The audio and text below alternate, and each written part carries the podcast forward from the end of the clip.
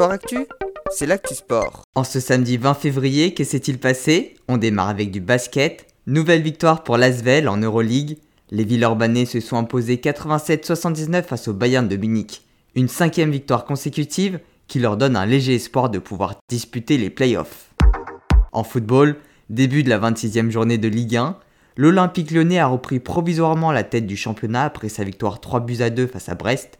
Dans les deux autres résultats, match nul 1-1 entre Saint-Etienne et Reims et entre Nantes et Marseille. On reste dans le football mais on passe au foot en salle. Les Français de l'ACCS Asnières n'ont pas créé l'exploit contre le FC Barcelone en Champions League, défaite 2 buts à 1 en 8 de finale.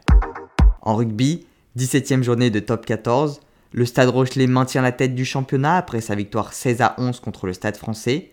Deuxième, le Racing 92 reste au contact, victoire 23-20 contre le Castre Olympique.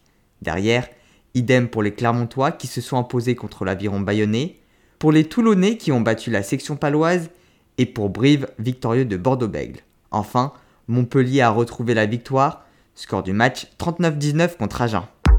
On passe au tennis avec la finale féminine de l'Open d'Australie. La japonaise Naomi Osaka a remporté le tournoi après avoir battu l'américaine Jennifer Brady. En ski alpin, c'est l'Autrichienne Katharina Linsberger qui s'est imposée sur le slalom féminin des championnats du monde de Cortina d'Ampezzo devant la Slovaque Petra Vlova et l'américaine Michaela Schifrin. Nastasia Noens, première française, est arrivée 11e. En biathlon, pas de podium pour nos Français sur les relais des championnats du monde à Poluca. Les hommes sont arrivés 4e et les femmes 8e. Ce sont les Norvégiens et les Norvégiennes qui ont été sacrés.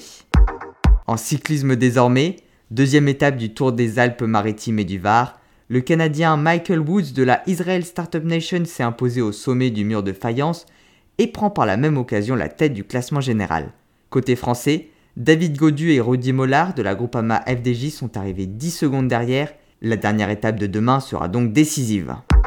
On passe à l'athlétisme avec les championnats de France en salle à Miramas dans les Bouches du Rhône, sacre de Hugo Hay chez les hommes et de Alice Finot chez les femmes. En saut en longueur, Jean-Pierre Bertrand s'est imposé chez les hommes.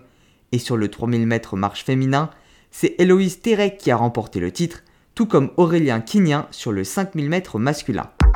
En badminton, les Français se sont malheureusement inclinés face au Danemark en finale des championnats d'Europe par équipe mixte, une deuxième place qui reste historique. En waterpolo, la France a battu le Canada sur le tournoi de qualification olympique et affrontera demain les Pays-Bas pour le match de la cinquième place. On termine avec une autre actualité de rugby. Le demi d'ouverture néo-zélandais Dan Carter a décidé de mettre un terme à sa carrière. Il avait notamment joué pour le Racing 92. Voilà pour les actualités du jour, à demain dans Sport Actif.